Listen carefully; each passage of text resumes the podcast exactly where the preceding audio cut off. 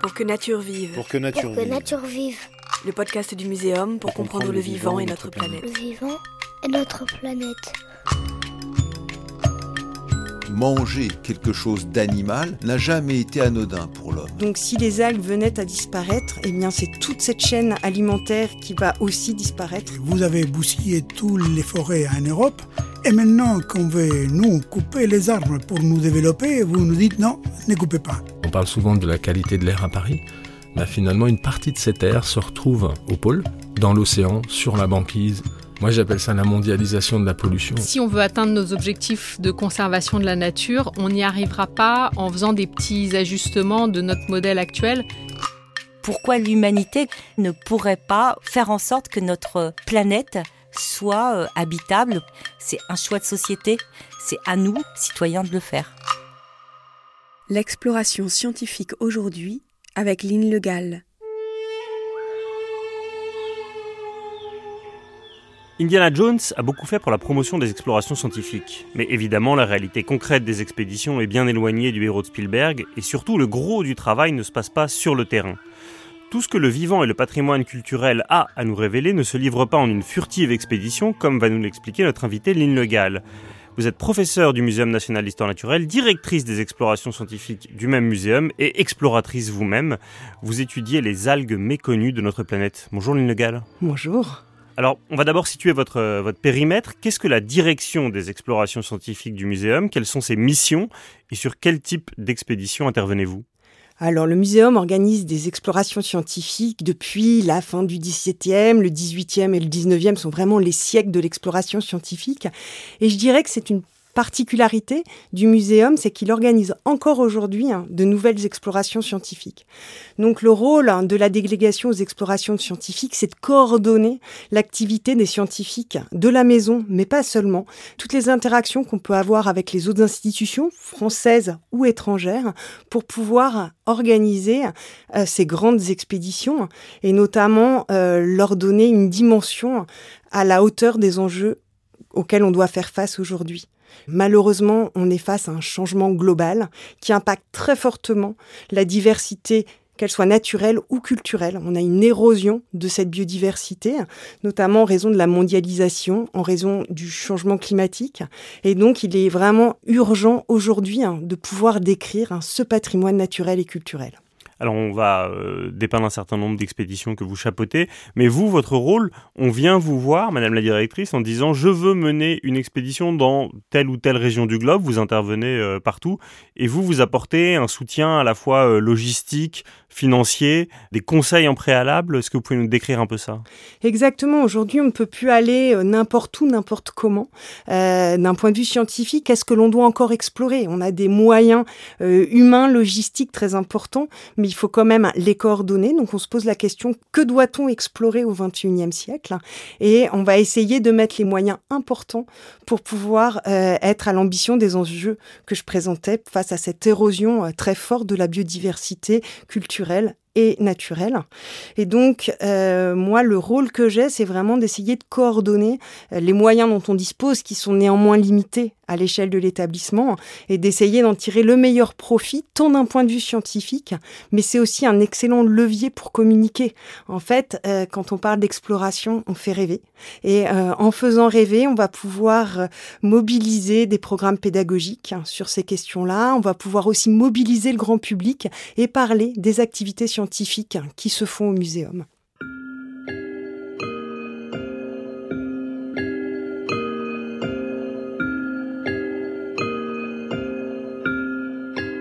On peut pas évidemment euh, retracer toute la genèse d'une expédition euh, comme ça, mais quelqu'un vient vous voir en vous disant j'ai un projet d'expédition à tel endroit. Est-ce que pour que la mission soit réussie sur place, c'est surtout en amont que ça se passe, quand on la périmètre bien, quand on la calibre bien?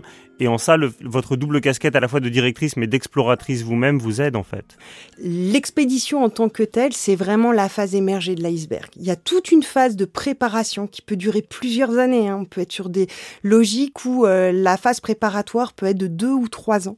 On va essayer de coordonner hein, l'activité avec les acteurs locaux euh, et d'essayer ben, de créer une synergie et d'avoir des gens d'autres institutions qui vont venir sur le projet.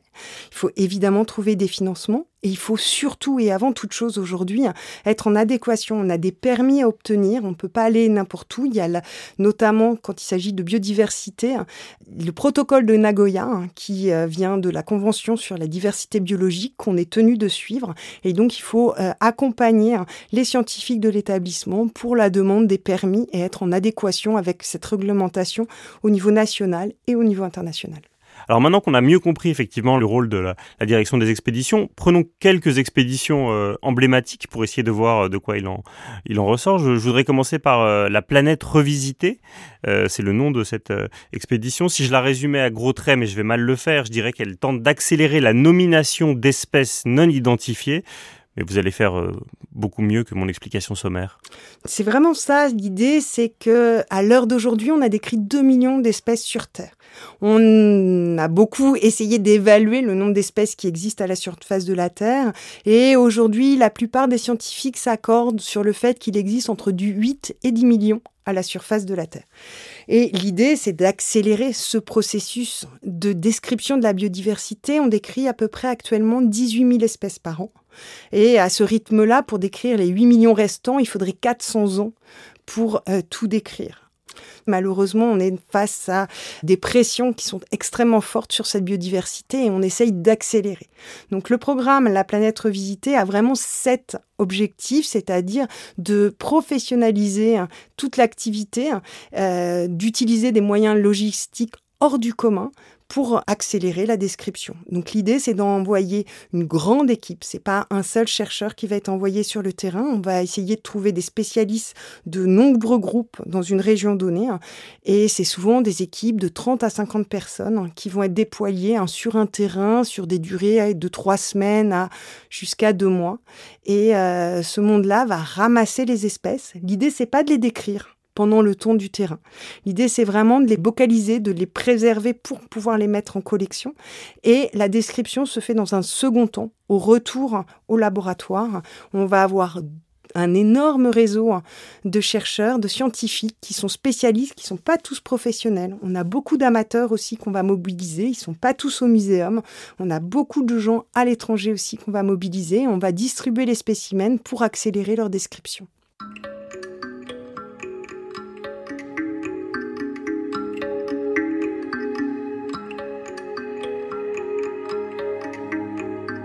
Pour qu'on ait quelques ordres de grandeur en tête, les, scientifiques, ils vont aller faire leur expédition pendant quelques semaines, deux mois maximum.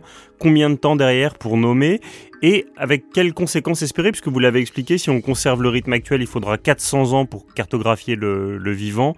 Là, vous espérez diminuer à quoi? 300, 250, 200 ans?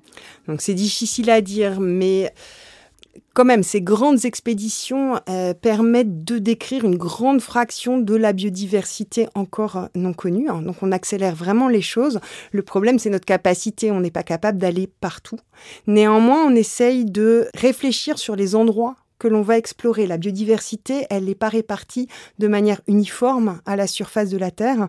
On sait très bien que les diversités au niveau des pôles sont relativement moindres. Dans les déserts, c'est la même chose, mais là, on va avoir des espèces extrêmement spécialisées.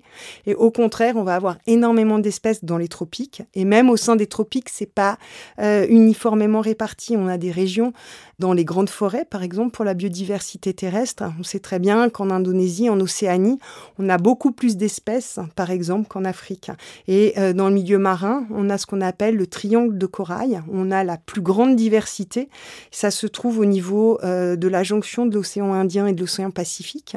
Et puis, plus on va aller vers l'est, dans l'océan Pacifique, moins on va avoir de diversité. Donc, on peut établir des priorités hein, dans les régions où il y a plus de diversité à décrire, ce qui permet aussi d'accélérer hein, le rythme de description. Alors encore un mot, si vous voulez bien, sur euh, planète revisitée. Quand on entend planète, on pense à des contrées euh, extrêmement lointaines, à des milliers de kilomètres. En réalité, la France fait partie de cette même planète. Est-ce qu'il y a des, endroits dans notre pays euh, dans lesquels les chercheurs se rendent? La planète revisitée, historiquement, est allée vraiment explorer des zones lointaines, mais on s'est rendu compte que à nos portes aussi, il y avait beaucoup de biodiversité et qu'on la connaissait pas forcément très bien. Donc le dernier épisode de la planète revisitée a eu lieu encore Entre 2019 et 2021. Et euh, l'idée n'était pas forcément d'aller découvrir énormément de nouvelles espèces. Cependant, l'idée était de créer ce qu'on appelle une bibliothèque du vivant, c'est-à-dire d'obtenir des spécimens modernes avec des images euh, en haute définition, d'obtenir des séquences d'ADN pour pouvoir documenter hein, cette biodiversité de chez nous. Et euh, donc au cours des trois années d'expédition en Corse, on a récolté euh, pour les mollusques à peu près 170 000 spécimens qui correspondent à à peu près un millier d'espèces. Parmi ce millier d'espèces, il y en a 400 qui ont été trouvées pour la première fois en Corse, c'est-à-dire on les connaissait par ailleurs, mais elles n'avaient jamais été répertoriées en Corse. Donc c'est euh, énorme et on a aussi découvert hein, de nouvelles espèces. Par exemple, il y a une espèce hein, qui s'appelle Calyptrea chinensis, hein, qui est un petit chapeau chinois, qui a été décrite par Linné. Et euh, depuis Linné, on imaginait avoir une seule espèce sur euh, l'Atlantique, jusque euh, le long des côtes de l'Afrique de l'Ouest, depuis les îles britanniques, et puis sur tout le bassin méditerranéen. Et lors de la première expédition qui a eu lieu en 2019 hein, sur le Cap Corse et la Griate, on a trouvé cinq espèces parmi euh, ce qui était supposé être une seule espèce. Juste pour les non-initiés et non scientifiques, est-ce que vous pourriez nous rappeler qui et quand vivait Linné? Donc Linné est la personne qui a proposé un système pour euh, nommer les espèces, constitué du nom de genre suivi de l'épithète spécifique qu'on utilise euh, actuellement. Et Linné a proposé ce système dans un premier temps pour les plantes en 1756 et très vite après aussi pour les animaux.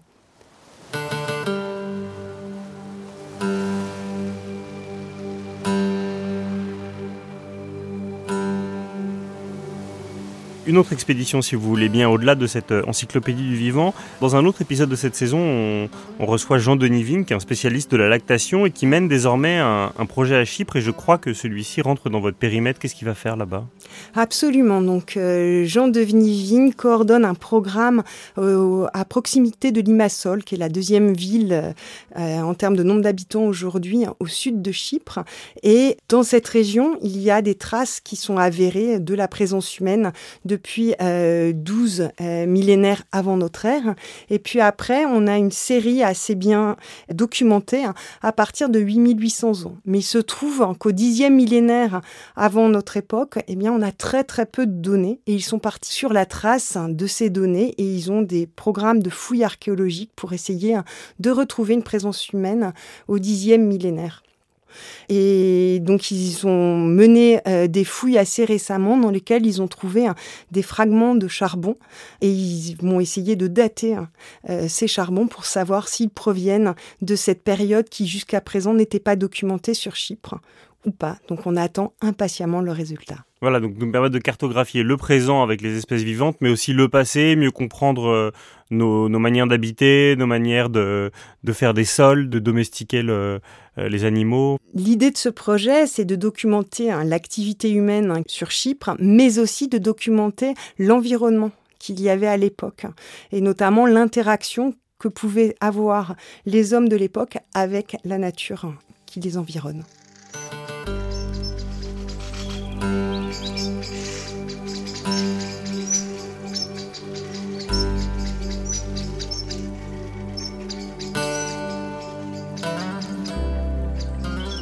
Alors un dernier projet si vous voulez bien, j'ai cru comprendre qu'un de vos chercheurs équipe les oiseaux migrateurs de balises GPS et est-on sérieusement obligé d'infliger la surveillance de masse aux oiseaux? Non, plus sérieusement, à quel grand enjeu répond ce traçage des oiseaux? Frédéric Giguet coordonne un programme qu'il a appelé un Kiwikwaka, euh, qui est le nom euh, des deux espèces présentes dans l'océan Pacifique. Et euh, il équipe ces oiseaux de balises GPS. Et l'idée est d'utiliser les oiseaux en tant qu'espèces sentinelles, d'étudier leurs déplacements et de voir en quoi des fluctuations dans leurs déplacements peuvent informer de manière très rapide et très efficace sur euh, les effets de changements environnementaux brutaux de type tempête tropicale, tsunami, etc. Et donc les changements de trajectoire de ces oiseaux pourraient nous indiquer la survenue prochaine d'événements majeurs. Et l'idée est bien de protéger les populations locales en les informant au plus rapidement de la survenance de tels événements. C'est une, version moderne de l'adage selon lequel euh, un vol d'hirondelle ne fait pas le printemps, mais un vol d'oiseaux migrateurs pourrait prévenir d'un tsunami. Est-ce que ça veut dire que vous faites de la coopération internationale euh, sur ce genre de projet? Absolument. Hein. C'est un projet pour lequel on a un fort soutien de la Marine nationale qui a une présence forte sur le Pacifique. Donc euh, la Marine nationale sert de base pour deux des quatre expéditions qui ont été menées. Et au-delà de ça, il y a tout un réseau d'acteurs internationaux qui interviennent puisque les oiseaux ont des trajectoires qui ne suivent pas les limites des pays. On est obligé euh, de suivre leur trajectoire et pour ça, on est obligé d'écouter ces balises à l'international. Alors maintenant qu'on voit un peu mieux quel est le, périmètre de vos activités, un dernier mot sur cette euh, direction des expéditions. Comment est-ce que vous faites pour prioriser? Parce que là, dans tout ce que vous nous avez décrit, tout est passionnant et tout a l'air prioritaire. L'idée euh, de la délégation, c'est vraiment d'être en phase avec euh, la politique scientifique et culturelle de l'établissement. Et puis, on va privilégier les projets de forte envergure. On a vu que les enjeux étaient euh, très importants à l'heure actuelle. Donc, plus le projet va permettre d'obtenir des résultats ambitieux, plus on va le soutenir. Donc, vraiment, c'est en lien avec les enjeux et l'ambition des projets.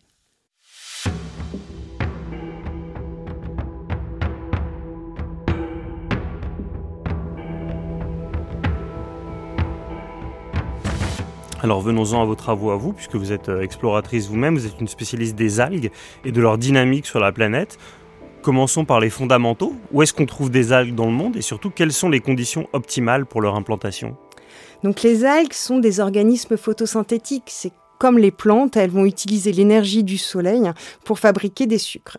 Elles poussent essentiellement dans l'eau de mer, hein, les grandes algues marines, mais on va les trouver dans la profondeur dans laquelle la lumière va pouvoir traverser. Il faut savoir que la lumière est arrêtée par l'eau et au-delà d'une centaine de mètres, il n'y a plus de lumière, donc plus de moyen de faire la photosynthèse. Donc les algues vont se retrouver à faible profondeur et les grandes algues marines ont besoin de se fixer sur des substrats durs, comme de la roche. En particulier, on ne va pas trouver tellement d'algues marines sur des substrats sableux on ne les trouve à la surface de la planète que le long des côtes. C'est les seuls endroits où on va avoir cette double modalité d'avoir de la lumière et d'avoir un substrat dur pour se fixer. C'est aussi hein, les endroits où à la surface de la Terre, il y a le plus de pression anthropique, ce qui fait que euh, les algues, on reçoit une pression forte et il est vraiment important de les étudier aujourd'hui.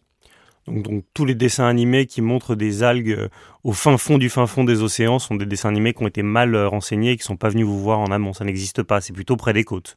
Exactement, c'est de la fiction. Au milieu des océans, euh, il y a extrêmement peu d'algues, peut-être à l'exception de la mer des Sargasses où on a des algues qui vont flotter en surface, mais la plupart du temps, les algues sont fixées au fond et on ne les retrouve donc vraiment que comme un trait tout au long des continents en termes linguistiques, on dit les algues comme si elles étaient euh, euh, indifférenciées, indiférenciables, remplaçables. Évidemment, pour la chercheuse que vous êtes, c'est complètement faux. Est-ce qu'elles sont très diverses et qu'est-ce qui différencie une algue d'une autre?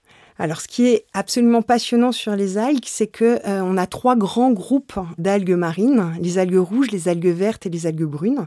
Les algues rouges et les algues vertes sont des plantes, mais les algues brunes ont une origine évolutive complètement distincte euh, des plantes. Et donc, on a une convergence écologique, c'est-à-dire que ce sont des organismes qui vont pousser à peu près au même endroit, qui vont avoir euh, les mêmes besoins, mais qui ont des histoires évolutives extrêmement contrastées. Et donc ça permet un petit peu de pouvoir euh, démêler hein, ce qui a trait à l'évolution hein, et ce qui a trait à l'écologie. Quand on compare ce qui se passe avec les algues rouges et les algues vertes et brunes, on a vraiment des choses extrêmement contrastées hein, et c'est passionnant. Et alors qu'est-ce qui a trait à l'évolution et qu'est-ce qui a trait à l'écologie? Ce qui a trait à l'évolution, ça va être la diversification. Euh, c'est-à-dire que d'une espèce, on va pouvoir passer à plusieurs espèces. Donc on a des phénomènes, typiquement des régionalisations qui vont engendrer hein, des nouvelles espèces. Pendant longtemps, on a considéré le milieu marin comme un milieu très uniforme, avec énormément de relations d'un lieu à un autre. Et en fait, on se rend compte qu'on a plein de petites zones géographiques mosaïques, les unes à côté des autres, avec des barrières fortes qui vont induire de la spéciation. Et l'écologie, on est vraiment sur euh, ces notions de producteurs primaires hein, qui vont être euh, un des premiers maillons. Donc, ils, utilisent l'énergie euh, du soleil comme les plantes à la surface de la Terre. Et après, tout ça va servir à nourrir une kyrielle d'animaux et de micro-organismes aussi hein, qui vont se nourrir de ces algues.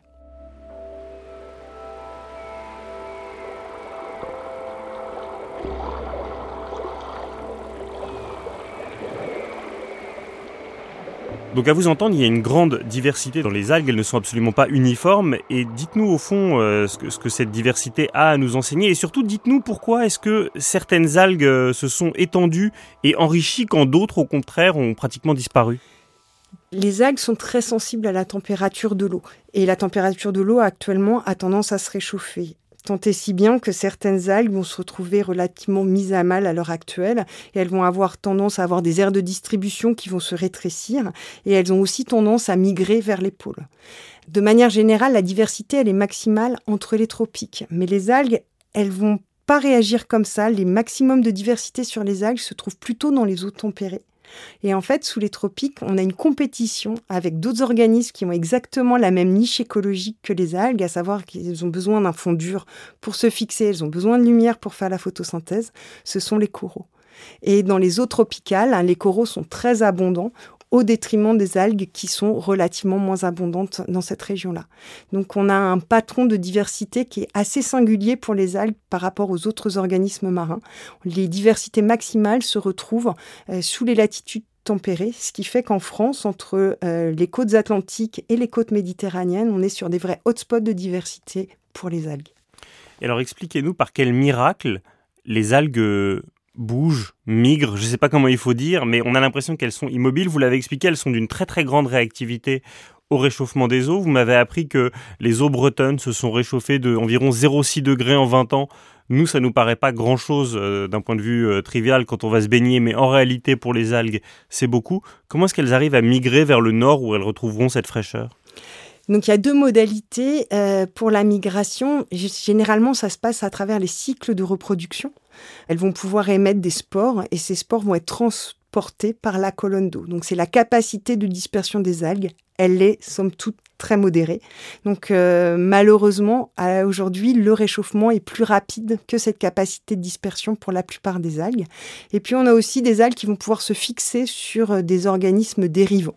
Euh, en ce moment, c'est beaucoup sur des matières plastiques, mais ça peut aussi être sur des tortues. On a observé des algues qui poussent sur des carapaces de tortues. Et au cours de ces migrations, ben, les tortues peuvent disperser un certain nombre d'algues.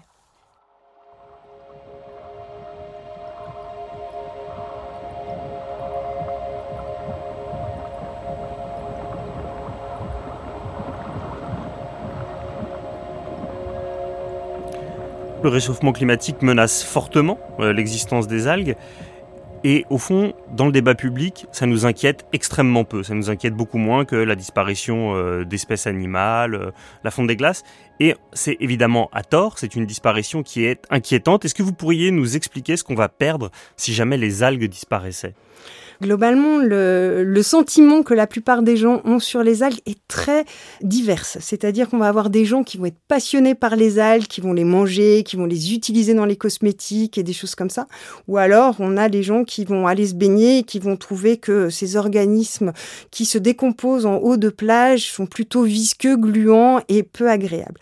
Donc, globalement, on a euh, assez peu de vision modérée par rapport à ces algues. Et euh, dans le milieu naturel, elles servent d'habitat à plein d'autres espèces, notamment euh, mollusques, poissons, crustacés, vont trouver un refuge, un vrai habitat tridimensionnel pour certaines espèces. Et donc, si les algues venaient à disparaître, eh bien, c'est toute cette chaîne alimentaire qui va aussi disparaître derrière. Avec quelles conséquences? Eh bien, si on n'a plus d'habitat pour euh, mollusques, crustacés et poissons, eh bien, ça va euh, drastiquement diminuer hein, la taille des populations de ces organismes. Toute la chaîne va s'amenuiser. Les espèces disparaissent pas forcément, mais on va avoir de moins en moins d'individus de chacune des espèces et ça va fragiliser. Et à terme, on est voué à avoir des disparitions d'espèces. Ce serait donc catastrophique et donc cessez de considérer les algues uniquement comme euh, un petit organisme euh, visqueux et désagréable quand vous allez vous baigner et dites-vous que c'est extrêmement précieux. Merci beaucoup, Lynn Legal.